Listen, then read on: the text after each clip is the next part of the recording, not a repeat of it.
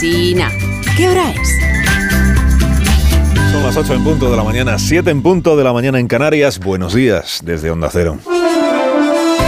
Más de uno en Onda Cero.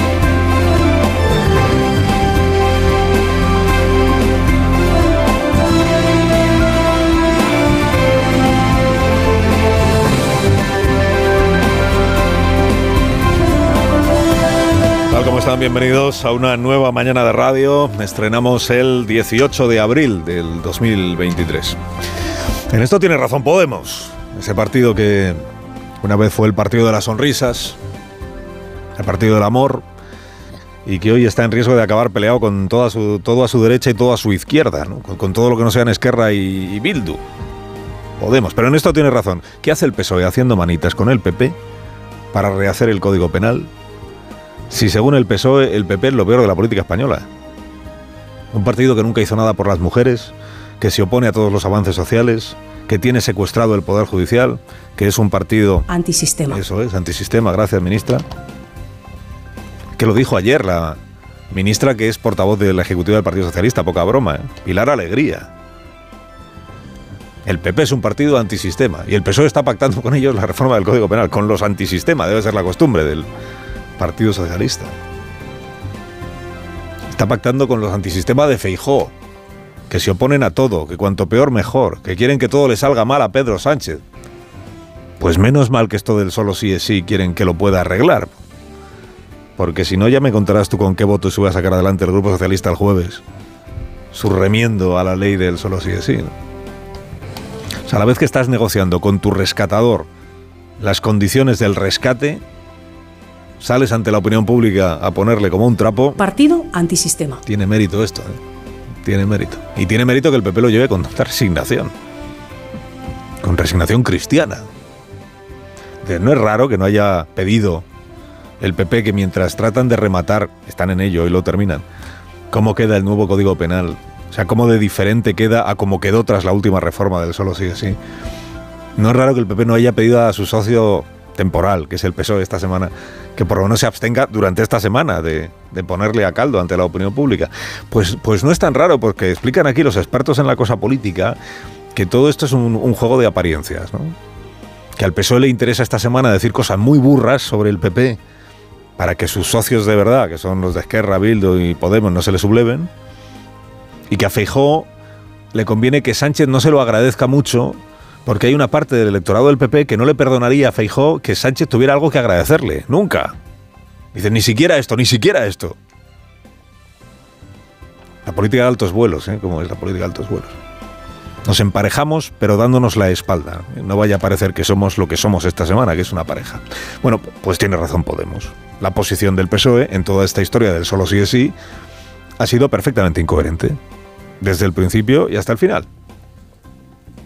Como le pasó con la prisión permanente revisable, por cierto. Al principio y al final.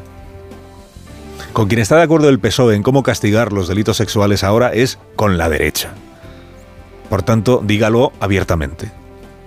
Y absténgase de lo peor que hay en la política, que es la impostura. Las enmiendas que se ha aceptado por parte del, del Grupo Socialista son enmiendas de carácter semántico, única y exclusivamente. Enmiendas de carácter semántico. Socialistas están en quitarle importancia a lo que están pactando con el Grupo Parlamentario Popular. Enmiendas semánticas, técnicas, dijo el presidente este fin de semana en el correo, como si fuera poca cosa, ¿no? Dice, es una cosa técnica. A, ver si el Código Penal todo es técnico y todo es semántico. ¿Semántico qué es? ¿El significado de lo que allí pone? Pues en eso consiste el Código Penal, ministra, presidente. Pura semántica, ¿no? En definir qué es una agresión sexual, en definir qué es una relación de prevalencia, qué es una intimidación, qué es un agravante, en fin. Lo que se está terminando de cocinar hoy entre el PSOE E y el PP, y que hoy se entiende que ya verá la luz y ya nos explicarán cómo queda, es una nueva reforma del Código Penal que re-reforma lo que reformó a su vez la ley del solo sí sí. No ha estado más manoseado el Código Penal en- que en esta legislatura.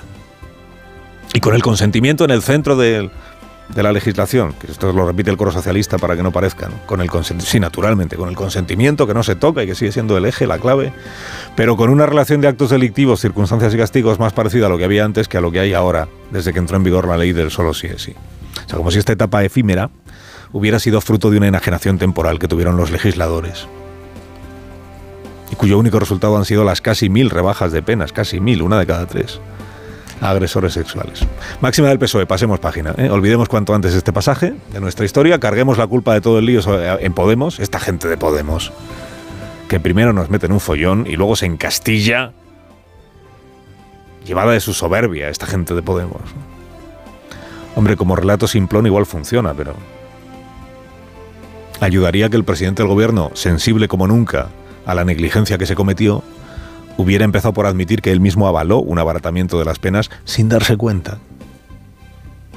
Y ayudaría que en lugar de ordenar fuego a discreción contra la ministra de Podemos, pues hubiera destituido a la ministra de Podemos por atrincherarse y por cargar la culpa sobre jueces y juezas, sobre abogados defensores, machistas de toda condición, que se la tienen jurada a su sufrido ministerio. Lo peor es la impostura.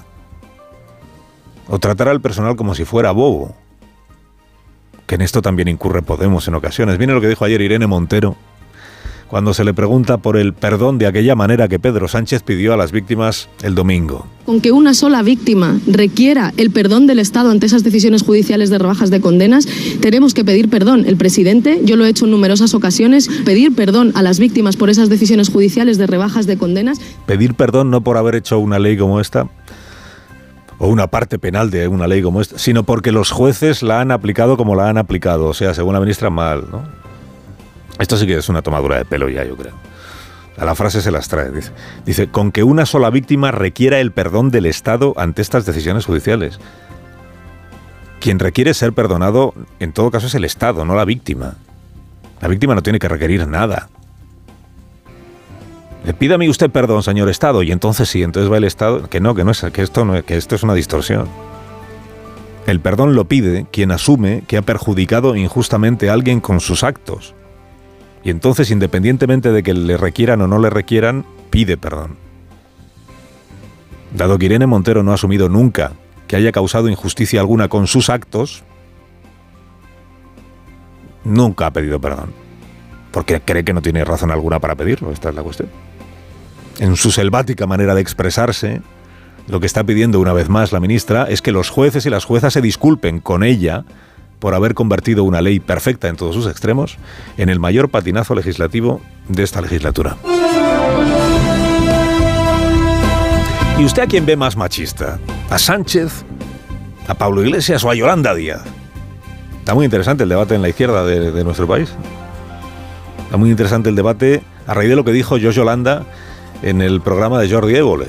Esto de que ha visto en Sánchez e Iglesias comportamientos machistas. Ella y toda España, dijo. Que es que sorpresa, ¿eh?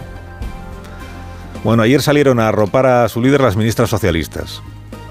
Que ellas jamás en la vida le han visto a Pedro nada parecido a un comportamiento machista, pero nunca. ¿eh? él, si, si él siempre ha sido feminista, de los pies a la cabeza.